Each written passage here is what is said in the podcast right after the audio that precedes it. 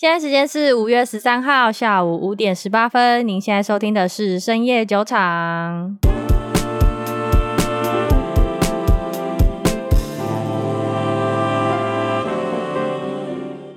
Hello，大家好，我是瑞娜。Hello，大家好，我是 Maggie。唉，我现在干嘛叹气？我现在已经跌到不能当冲了，你知道吗？干嘛叹一个这么大气呢？哦天哪，这礼拜的股市真的是让我真的觉得太扯了。你知道我的仓位最低来到负十四趴吗？负十四趴还好啊。我靠，现在这还好？那你是怎样？你负多少？我先说我有我有选择权才会负这么多，但是真的很痛诶。你是今年负十四趴，从开始到现在负十四？呃，我是一天负十四趴。哦，不好意思，我我负两趴那一天。好啦，那我们 要哭，等下再哭啊！别哭 我们现在讲，你乖，我们现在讲为什么会跌得这样好了。嗯，好。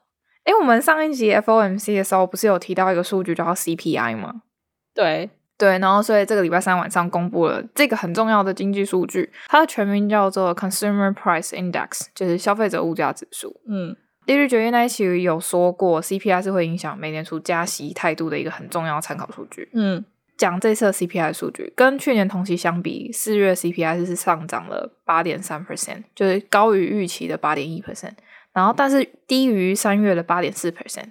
所以如果按月增长来看的话，四月的 CPI 比三月的 CPI 增加零点三 percent，但是也是高于了原本预期的零点二 percent。嗯，虽然它都高于预期，可是两个数据同时是放缓的。嗯，这看起来像是个不错的迹象，对吧？看看起来啦，对，因为看起来好像数据的那个折线出现了转折，但是但是什么？你实际 but、嗯、你实际进去表格里面看细看，嗯、你会发现这是影响 CPI 主要几个项目，去拆分它，大家就知道为什么市场还是这么恐慌。其实这一次影响 CPI 的最重要一个东西叫做能源。因为四月的时候，其实能源价格是有小幅度的下调的。对。然后，因为当初中国疫情因素，中国的需求大量减少。嗯。然后，OPEC 那几个成员国有宣布说，可能会调降亚洲地区的能源价格。对。除了能源机制外，其他的几个项目几乎都是上涨的。哦。所以你会看到 CPI 虽虽然出现了折线向下，但是这是因为能源。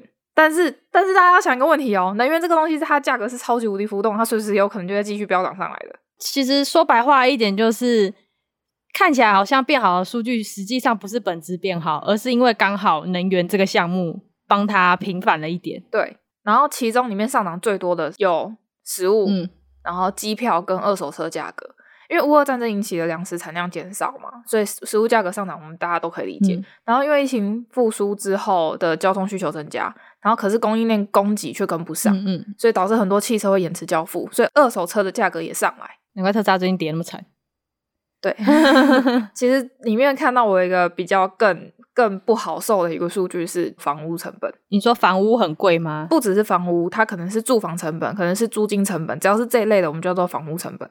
嗯，除了商业他们的店租店面或者是租屋主他们的租金上涨，主要住所的租金上涨零点六 percent，业主租金的涨幅达到了从两千零六年来的最高点。这个成本上涨有几个原因，一个是供需失衡，嗯，其实最主要的原因是因为你什么样的情况之下，你才会去愿意付更高的房租？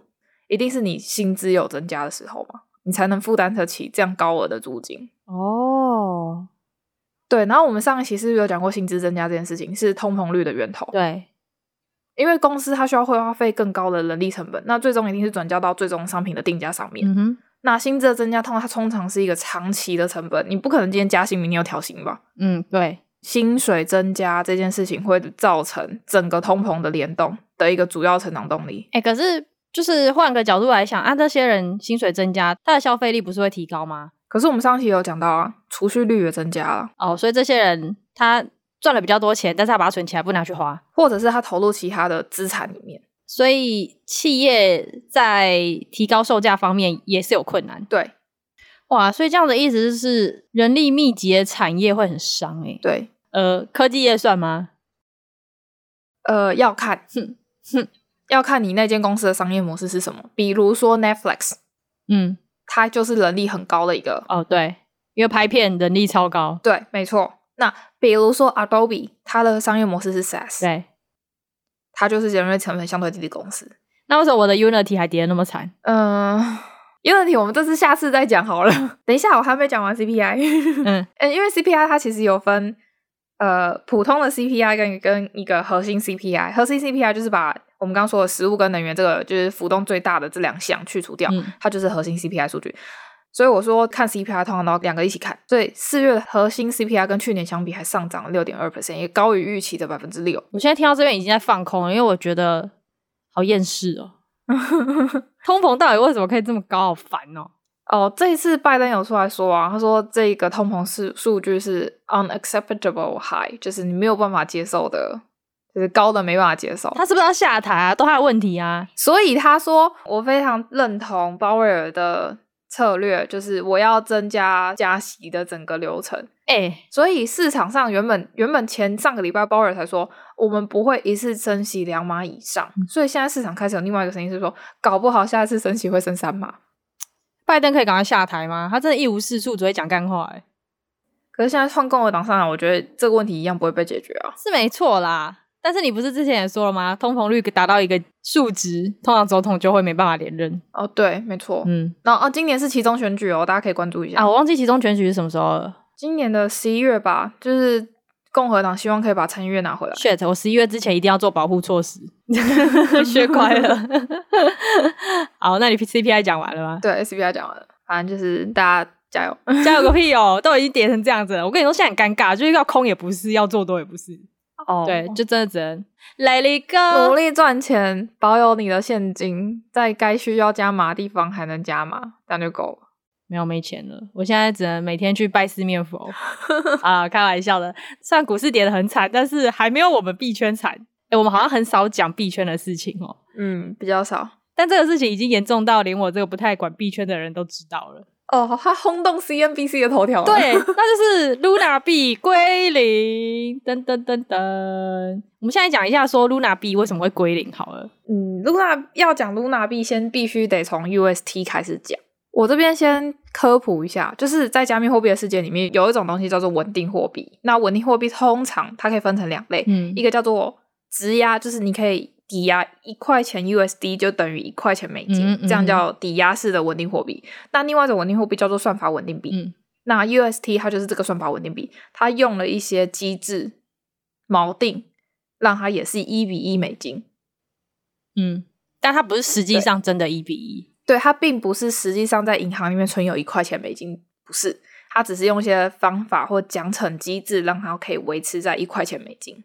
UST 这个算法稳定币是这一次的主角。理论上，你在铸造一颗 UST 的时候，你会烧毁一个价值一块钱美金的 Luna 币。嗯哼，并且用当下价格去买入一块钱的 Luna 币。嗯哼，这个 UST 它为什么会有价值？是因为它可以去做质押，就是 staking 的动作。那它提供一年二十 percent 的年利率，年化报酬。嗯哼，就是你把那个币放在某个管理所里面，或者某个 DeFi 交易所里面，然后你就可以拿到年化报酬二十趴的那支币。对，所以导致说哦，它是有价值的。嗯哼。那为什么会出现这一次 Luna 跟 UST 两个同时崩盘呢？就是 UST 它在好像上个礼拜六的时候，有一个天量的 UST 的交易者，他抛售了二点二点多亿，将近三亿美金的 UST，然后同时大量做空了他的姐妹币 Luna。哦，因为 UST 跟 Luna 之间的价格是有相关联的，对，所以两个同时大量被抛售，就在下跌，再加上整个市场情绪非常恐慌，所以导致 UST 从一块钱跌到零点九，然后接下来出现崩盘式的下跌，跌到了零点四还零点五，有缓慢的回涨到零点七，然后昨天我记得是已经垮了。天哪，哎，这其实听起来真的很像庞氏骗局，你不觉得吗？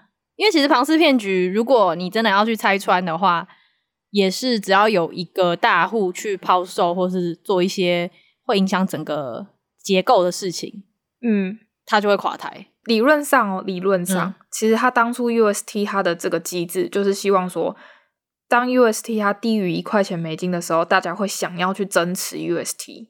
Why？它的一个奖惩机制，就比如说，当 UST 低于一块钱美金，比如说它零点九美金的时候，uh-huh. 那它就会增加奖励，比如说你的 staking 的帕数可以增加，或者是我可以多给你什么 Luna 之类的。我先不讲它真正运作原因，因为很复杂。Uh-huh. 反正它就是有个奖惩机制，比如说它低于一块钱的时候，它就给你奖励吸引大家去把它买回一块钱。哦，听起来很像是我股票跌就多发一点股息给你。呃，好，你可以类似这么理解。嗯，就变成说，它的奖惩机制并没有成功被运作下来的原因，是因为机制始终打败不了人性。因为大家始终觉得持有这支币的价值实在是比 staking 那二十趴还要低。因为比如说，它今天从一块钱跌到零点七块钱的时候，你这样已经损失三十 percent 了。对，那你这个三十 percent 其实已经大于你去 staking 的那二十 percent。对，这个情况下发生之后，大家宁愿不要这个币，他宁愿把它立刻换成美金，对，换成法定货币，对，他都不要这个加密货币，那它就只会加速它的下跌而已。所以 Luna 就跟着也归零了。呃，对，昨天真的超级好笑的，因为呃，听说 Luna 在跌的时候，很多人进场抄底。哦，对，没错，我身边有不少的朋友的朋友也跑进去抄底，而且是几几百万、几百万进去抄，诶，他们应该没有想过说他真的会归零吧？嗯，我觉得应该是没有，因为他们可能就是真的相信那个机制的那一群人，所以昨天的对决就是真的相信机制会运行的人，跟完全不相信机制会运行的人。其实我觉得抄底是有机会炒起来，只是他们的资金量太小。说白一点，嗯，因为如果你是，是你是几亿进去炒的话，我觉得那价格会起来。因为其实 Luna 这个基金，它其实有试图想要去做融资去救它。嗯，它融了将近七亿美金哦。哦，救不起来啊，救不起来啊！最后整个融资计划是失败的。我本来想说什么居然一之前不是也跌到死，然后大家一起把它炒起来。对啊，他有他有试图要去救他，但是没有，因为其实我当初，哎，我好像没跟你。你是不是也想偷偷抄底？没有没有没有，我忘记跟谁讲。我那时候就想说，如果 Luna 真的要被救起来，就直接被另外一个团队吃掉，然后重新打掉重来，嗯，才有机会。那 Luna 这个团队其实出现多久啊？Luna 蛮久的哎，是哦，应该说 Luna 在币圈的存活算算长久了啦。哦，就这个这种项目，对，毕竟它还有一个号称是稳定币的 UST 在撑着，嗯，然后目前是美国的 SEC 似乎想要开始调查这个件事情了，对啊，坐等后续。这件事情比之前那个什么鱿鱼币还要令人震惊非常多，因为鱿鱼币大家真的就知道它就是一个来闹的。哦，我觉得更好笑的事情是因为 UST 这件事情上了各大新闻头条，有没有？对。然后结果导致连美股的 UPST 哦，有我有看到那个，连美股 UPST 都跌二十趴，他们超级 衰小。说看他屁事，超级衰小，超好笑的。我有看到这个，然后 USTD 就是另外一个稳定币，真的稳定币 USDT 也对，它也被拉下来一点。大家真的很失去理性。可是，可是我可以理解 USDT 也下跌这件事情啊，因为毕竟他们都算是号称稳定币。一定市场恐慌，一定是联动的。我我之前本来听到 UST，我真的还以为是 USDT。不，不，不，对对，我想说奇怪，我的 USDT 因为现在、啊、现在的稳嗯、定币有太多了，比如说什么 USDT，这是最最最最早的，然后像什么 USDC、嗯、BUSD，对，等等，它有很多的稳定币。其实我觉得现在能够号称稳定币的，真的是要它背后的机构够大哎、欸。对，呃，USDT 它本来就很久了嘛，那 BUSD 它就是币安的嘛。对，它是币安智能链的，啊，USDC 是 Coinbase 的，嗯，所以除了这几只，我其他的我都不觉得是稳定币，因为因为说白一点，这些公司他们还是有一个基本的公司资产在撑着，嗯，对。可是 UST 真的什么计算，我根本就不知道它在干嘛，它是一个理想状态下的一种，我觉得有点太很虚啊，Utopia 了，就是它有点太梦幻，它是。认为每个人都会遵守规则，是不是？呃，应该是这么说好。他可能没有想象过一个稳定币，它的波动幅度会超过百分之二十。嗯哼，对，嗯，USDT 它之前也有一次是类似的事件被美国监管机构调查，所以导致 USDT 那时候也出现一度的崩盘。嗯，可是它最后还是拉回来了。就是我不知道他到底达成了一些什么样子的协议，或者是。交出过什么样的数据等等的，反正就是他最后是有有救回来。那 UST 它因为是依靠的算法稳定，所以它没有救回来。我其实觉得也合理。可是 UST 它的总市值是高的吗？因为刚刚听你讲说，哦，它的全盛时期可是一百七十五亿美金的，所以它现在不是全盛时期，对吧？诶，它现在也也算啊。其实因为如果它有一百七十五亿美金。那那放空两亿也还好吧，但是主要是因为市场恐慌啊。哦，而且再加上它一百七十五亿，应该是比特币那时候是上五万六万的时候，对，真的，所以所以其实好像也不是水不够深的问题，不是，我觉得是整个市场情绪有点崩了，对啊，因为美股一直跌，然后币圈也在跌，嗯，通常美股在跌的时候，加密货币市场也会跟着跌的原因，是因为加密货币是属于比较偏投机一点的市场，就它投机性比较高一点，风险比较高一点，那。传呃传统投资人他可能试图想要去投资加密货币，但是他可能他的原本的传统投资的主线就是美股这一块的亏损，需要他拿把加密货币那边的东西钱拿出来去补。对，这就是我现在想做的事情，就是会有资金流动的状况出现，所以会导致说加密货币这边热钱拿掉了，那加密货币这边这边下跌。对，这就是我想做的事情，所以所以其实加密货货币是我的安全部位。我都跟人家相反，因为我加密货币只投资以太跟比特而已。嗯，啊，可是我我想我想讲一件事情，就是 UST 这件事情到底能不能被预测？其实我觉得是可以的，因为其实你一开始就知道它是算法稳定币的。有些人可能不知道啊，那那我就要骂人了，那就是你活你活该被就是你，你活该欠骂。很多人不懂游戏规则进去玩，就是一大堆人不知道 NFT 是什么就开始买啊，这很嗨欸。不行，我觉得不行。我会说你这样搞多么倒霉，所以你的意思是这个东西本来就会有崩跌的可能。对，最近跟几个朋友在聊，其实不止加密货币的 UST 啦，就是还有最近很多不是财报也都爆雷嘛。对啊，有几个朋友在问我说，我们散户真的有办法能够避免这样子的爆雷吗？嗯哼，其实我觉得真的很难，因为。比如说像是 Unity，嗯，你会说它财报爆雷吗？其实我觉得它财报其实真的也没有很差。对，我真的觉得他们就是管理层在实话实说而已。而且我反而欣赏他的管理层实话实说，因为很多管理层其实喜欢画大，然后下一季就会爆掉。我的意思是说，即便他今天财报出来这样，我对他未来还是看好。我这样说好了，就是即便 Unity 它爆雷了，我没办法预期它的这个财报会爆雷。我只能说今天是因今天是因为整个市场嗯已经太过。恐慌了，sentimental，嗯嗯，已经是一个每个人都非常情绪紧绷的状态下，只要一点风吹草动，大家都绷不住了。嗯，对，现在就是我们进场的时机了。但是我没钱，钱钱要够啊，钱钱要够啊，银弹要够。因为我觉得这种踩雷这件事情，我真的觉得无法避免啊，就是每个人都一定会踩雷。我也我也踩过雷，PayPal 跟 Facebook 我雷都踩过，啊，所以你就知道为什么我都不避险了吧？因为我也不知道怎么避啊。就也不是不知道怎么避，就因为我通常都是用选择权避险。可是你没有买到一百股，嗯，你也没什么好避的，你知道吗？那另外一件事情，我就觉得说，就是你投资组合的很重要这件事情。嗯，我个人的投资组合，我是同时在外汇、跟加密货币、跟股市里面都有投资组合。嗯哼，对，因为我觉得股市有时候，比如说像上一波的股票大跌，跟全线的其他的投资型产品大跌的原因，就是因为美元在涨。嗯哼，嗯哼。那如果说我有投资外汇，那其实我至少可以对冲一点风险。嗯，了解。对，好啊。那反正这集就是大概随便闲聊一下最近市场欲哭无泪的事情，然后顺便来靠背一下而已。呃，对，我这周已经呈现一个放弃的状态，就是完全在弄我自己创业的事情，完全不想管股市。每天打开看到哦，就这样好，预料之内。然后就看一下，不是不就看一下，就努力赚，看一下自己有没有钱可以就是履约，然后不要被 margin call 而已。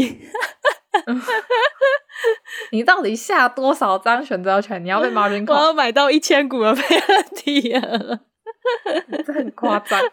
好啦，反正今天的节目就大概到这边，我们就是来哭悲哭腰一下。那下一集我们可能会讲一下 Unity 的财报，还是大家想听听其他财报，可以敲完好不好？预计是 Unity 跟 AMD 的啦，因为 AMD 其实蛮厉害的，我们之前好像有讲到，AMD 蛮好的。对，就 AMD 能够在这种要死不活的市场氛围中，还能够。开财报大涨，我真的觉得还蛮强，而且 AMD 其实在这次下跌的时候，它幅度没有很大耶。嗯，相对 NVIDIA，它其实跌到去年的年限而已。可是 NVIDIA 是直接就是跌爆，嗯，对，但但本来就合理啊，因为 NVIDIA 本来就比 AMD 高估很多。嗯，所以我们下一集可能会讲一下 Unity 跟 AMD。那如果有人有想其他听的话，就可以在。Apple Podcast 下方留言给我们，然后跟大家讲一个好消息，就是之后我们的 Podcast 可能会上传到 YouTube，因为我知道很多人不会在 Podcast 下面留言，所以我们之后上传到 YouTube 的话，大家就可以在 YouTube 留言。不过这个东西就还在计划中，对因对，就因为毕竟搬运还是有需要一点时间，但就先让大家知道。OK，好，嗯、那如果喜欢我们节目的话，不要忘记在我们的 Apple Podcast 给我们五颗星的好评，也欢迎加入我们 Telegram 的大群组，并且追踪我们 IG 频道，才可以了解更多投资相关的知识哦。那我们就下期再见啦，各位，拜拜，拜。